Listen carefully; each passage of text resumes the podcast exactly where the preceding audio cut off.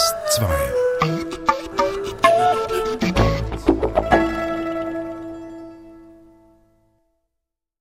Ein Thema, zwei Perspektiven.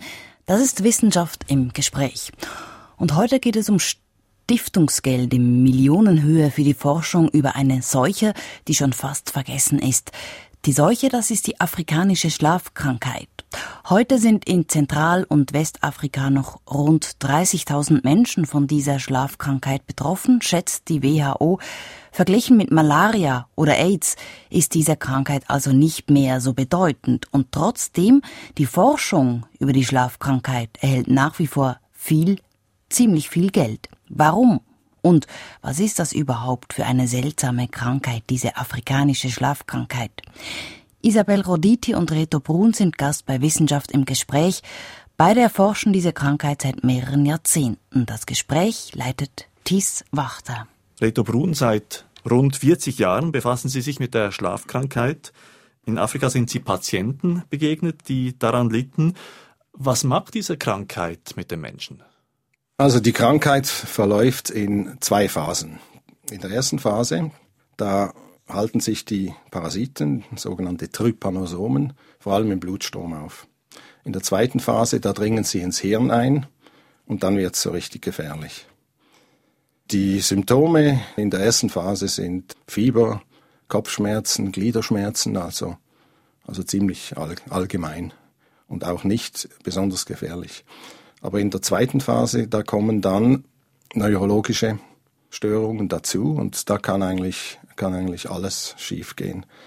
Also da kommen motorische Störungen dazu, da kommen äh, endokrine Störungen, also Störungen des Hormonhaushaltes, Schlafstörungen, die Patienten essen nicht mehr und schließlich fallen sie in ein Koma und, und wachen nicht mehr auf. Welche Menschen werden denn vor allem betroffen durch diese Krankheit? Also die Krankheit wird ja durch CC-Fliegen übertragen und diese CC-Fliegen, die findet man eben nicht überall in Afrika, sondern die findet man nur in Buschlandschaften, zum Beispiel auch äh, entlang von Flussläufen, aber sie brauchen auch eine ganz eigene Vegetation. Das heißt, die Leute müssen also eigentlich aktiv in diese Gebiete eindringen. Und so sind es dann vor allem äh, Männer, die, die jagen oder, oder Honig sammeln die sind gefährdet, aber auch Frauen, die zum Beispiel an einem Flusslauf ihre Wäsche waschen. Aber zum Beispiel in Städten kommt die Krankheit nicht vor. Isabel Roditi, Sie sind auch, es ist auch schon rund 30 Jahre her, als Sie begonnen hatten, die Erreger der Schlafkrankheit, die Trypanosomen, zu erforschen. Warum hat Sie diese Einzeller seither nicht mehr losgelassen? Weil vom Anfang an gab es eine Liebe-Hass-Beziehung zu diesen Parasiten. Der Hass lässt sich leicht erklären mit der Krankheit. Die Liebe ist die Faszination, wie sie sich an verschiedenen Werten anpassen, wie sie sich so schnell verändern, dass unser Immunsystem sie nicht äh, eliminieren kann. Und das ist auch der Grund, warum ein Impfstoff von meiner Sicht aus hoffnungslos ist. Auch weil wir sehr viel lernen in der Zellbiologie. Man hat manche Entdeckungen zuerst in Trypanosomen gemacht und nachher festgestellt, das passiert auch in unseren Zellen zum Beispiel. Also ein faszinierendes Lebewesen, das aber eben gerade durch seinen Lebenswandel für den Menschen gefährlich werden kann. So ist es, ja.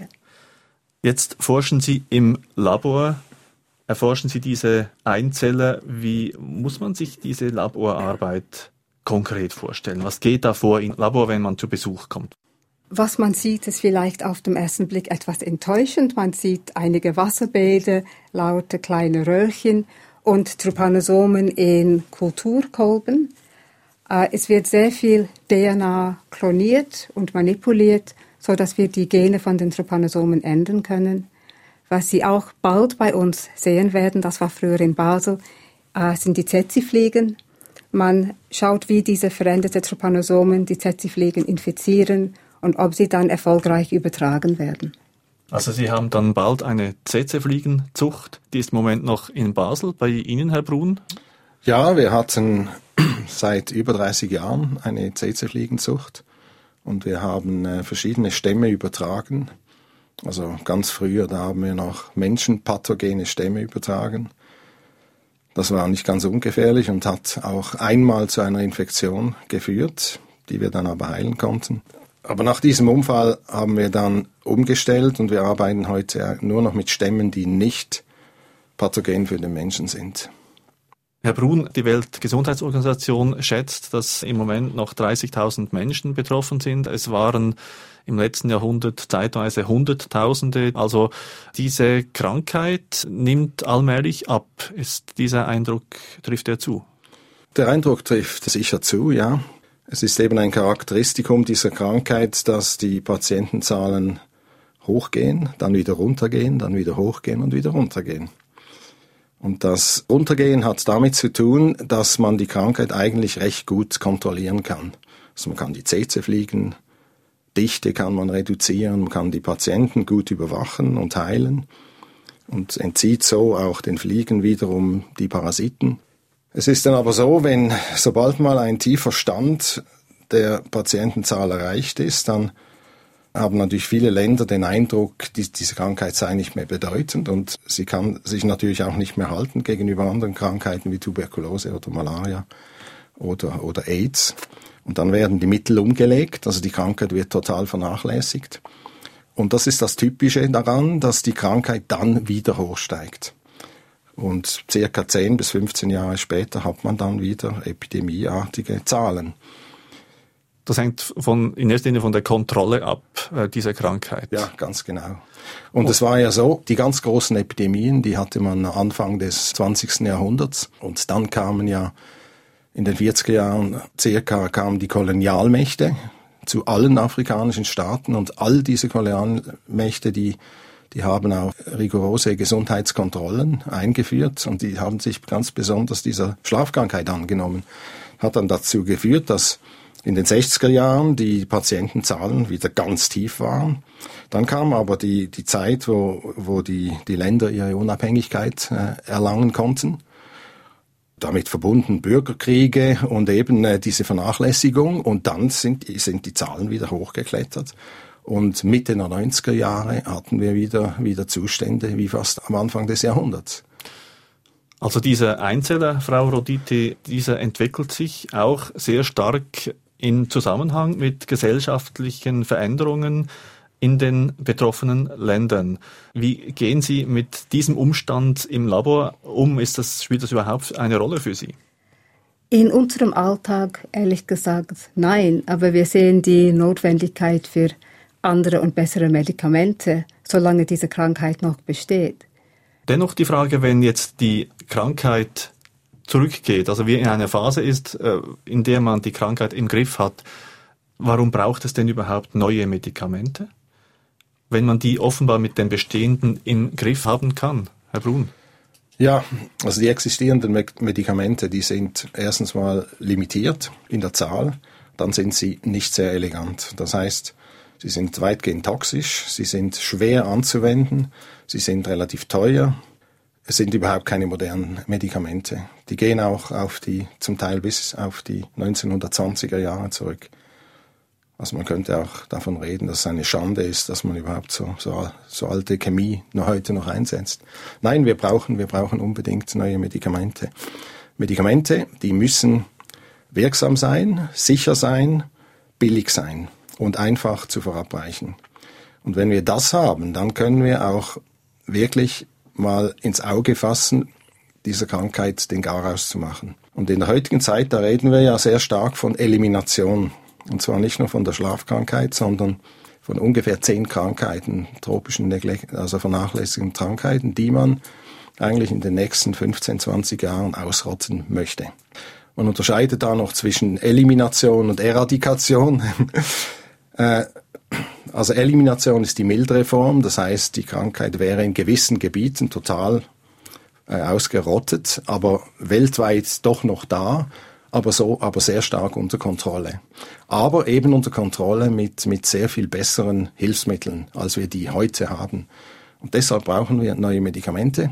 Aber diese neuen Medikamente, die nützen eigentlich auch nur etwas, wenn wir gleichzeitig bessere diagnostische Mittel haben.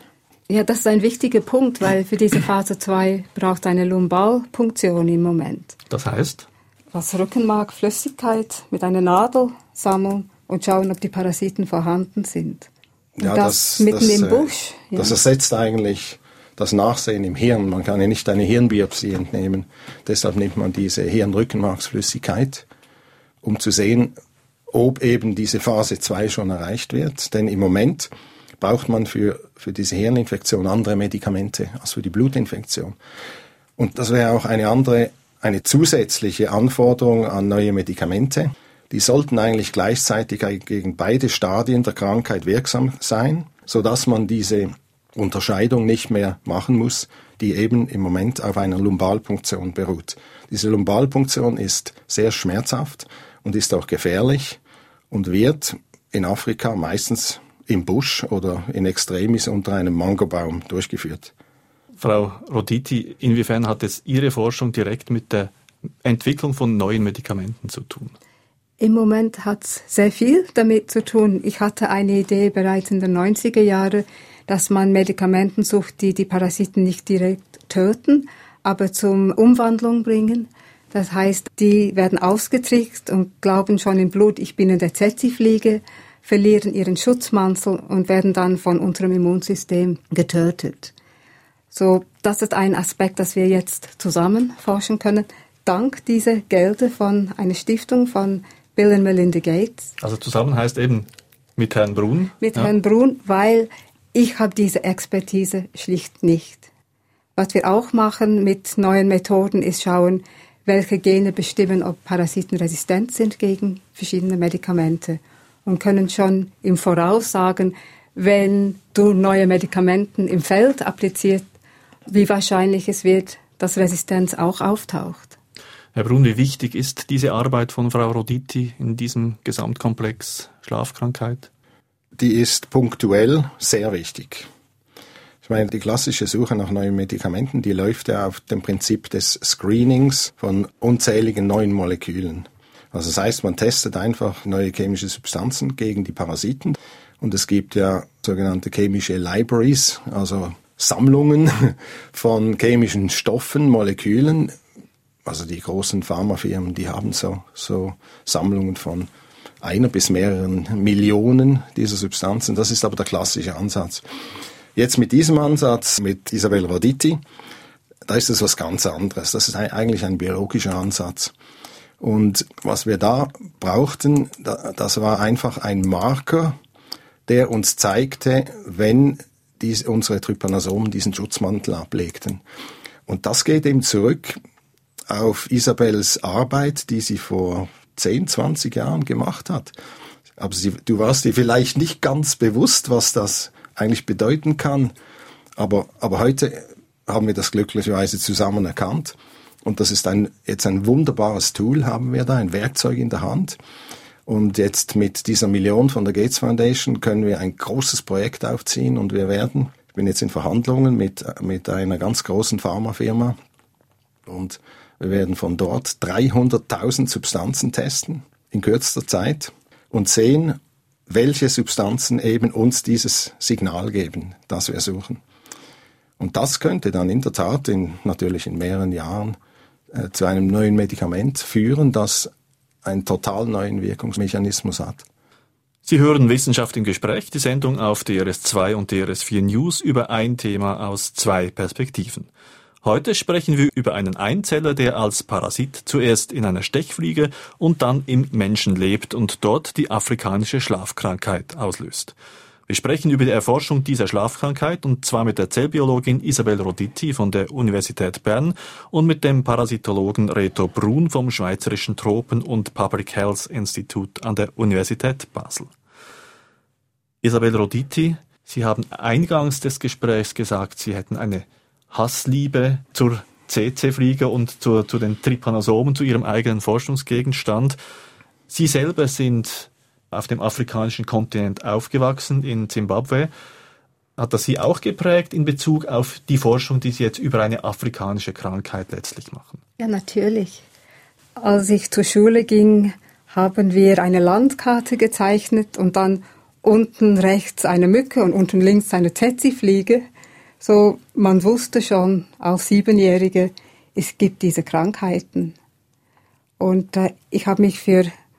Krankheitserreger immer interessiert und war sehr froh, als eine Stelle in Cambridge ausgeschrieben war zu diesem Thema.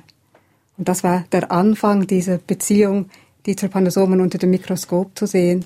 Die sind auch ästhetisch sehr schön und das ist etwas, das einem etwas verwirrt. Wie sehen die aus? Sehr elegant. Sie haben ein Flagellum, sie schwimmen. Flagellum heißt eine Geißel. Eine Geißel, mhm. genau. Und die interagieren auch miteinander, das, das sieht man unter dem Mikroskop. Und was wir auch neulich forschen, ist, wie die Parasiten untereinander kommunizieren. Jetzt kommt wieder stark die Liebe zu diesem Einzeller zum Ausdruck. Herr Brun, wie sind Sie eigentlich zu der Schlafkrankheit gekommen? Ursprünglich, das war eben vor über 40 Jahren. Ja, das war vor 42 Jahren. Ich habe Biologie studiert an der Uni Basel und war dann so weit, dass ich mich nach einem Thema für eine Dissertation umsah und bin dann zufälligerweise am Tropeninstitut vorbeigekommen. Und Professor Geigi, das war der Gründer des Instituts und der damalige Direktor, der hat mir eine hochspannende Dissertation in Uganda, also auch in Uganda angeboten. Und da konnte ich nicht widerstehen. Und so bin ich dann 1970 äh, für fünf Monate nach Uganda gereist und habe dort einen ersten Teil meiner Feldarbeit gemacht, bin dann im Folgejahr nochmal fünf Monate zurückgekommen. Und dann eigentlich nach einem Unterbruch von vielleicht zehn Jahren bin ich, habe ich wirklich bilateral intensive Zusammenarbeit mit Instituten in Ostafrika aufgebaut, auch mit, mit Hilfe der DEZA, mit Geldern der DEZA. Und eigentlich, man kann sagen, seit 1980 bin ich eigentlich pro Jahr zwei bis dreimal in Afrika. Jetzt die letzten Jahre habe ich ein bisschen abgebaut. Ja, altershalber. Isabel Roditi, dieses Jahr kam es für Sie zum Geldsegen. Eine Million von der Bill Gates Stiftung zusammen mit Herrn Brun, dann eine halbe Million von der von der Howard Hughes Stiftung. Was bedeutet dieses Stiftungsgeld für Ihre Forschungsarbeit? Es bedeutet für ein Projekt, dass wir etwas machen, das sonst unmöglich wäre mit der Gates Foundation. Ich habe es versucht, in den 90er Jahren äh, die Pharmaindustrie zu überzeugen, dass sie Substanzen spenden. Das ist nicht gelungen. Die Gelder von Howard Hughes bedeuten eine gewisse Freiheit in meiner Forschung und das werden wir in äh, neue Technologieentwicklung einsetzen. Darf ich vielleicht noch etwas äh, dazu fügen? Also eben dieses, dieses Gates-Projekt, das läuft ja in der Reihe Grand Challenges Explorations. Und das war so ausgeschrieben, dass Gates wollte tausend verrückte Ideen oder unkonventionelle Ideen. Es wurde gesagt, alles, was irgendwie den natürlichen Pfaden entlang schreitet, das wird überhaupt nicht angeschaut. Und das war jetzt wirklich eine verrückte Idee, für die wir von niemandem sonst Geld bekommen hätten. Und es ging dann über eine erste Phase, da haben wir 100.000 Dollar haben wir gekriegt und wir mussten einfach in einem Jahr ein bisschen Daten produzieren, die zeigen, dass unsere Idee wirklich valid ist. Und dann konnten wir einen Folgeantrag stellen, das habe ich gemacht und dann haben wir eine Phase 2 gekriegt, das ist jetzt eine Million. Können Sie nochmals sagen, was ist genau das Verrückte an dieser Idee? Wenn die Trypanosomen vom Blut in die Fliege kommen, dann tauschen sie ihr Mantel aus. Und wir haben entdeckt, dass sie einen neuen Mantel herstellen in der Fliege. Der Nachweis ist ein bisschen kompliziert, so das haben wir durch ein sogenannte Markergen ersetzt, so dass die Trubanosomen dann leuchten.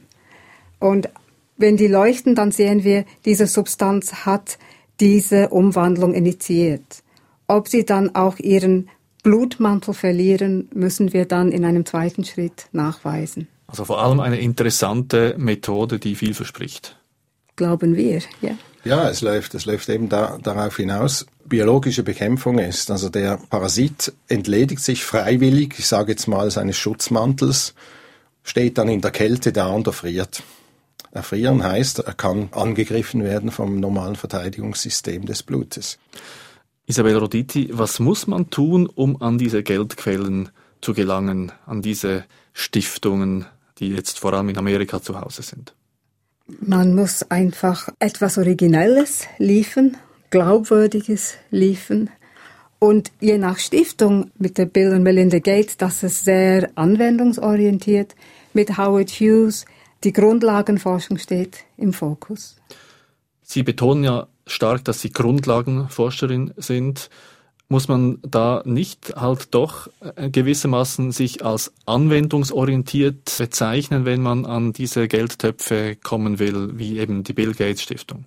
Und das sind wir für dieses Projekt, aber ich würde sagen, mehr als drei Viertel meines Labors arbeitet in der Grundlagenforschung.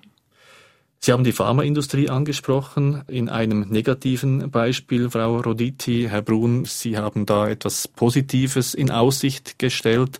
Was ist die Rolle der Pharmaindustrie bei der Bekämpfung der Schlafkrankheit? Vielleicht zuerst Frau Roditi.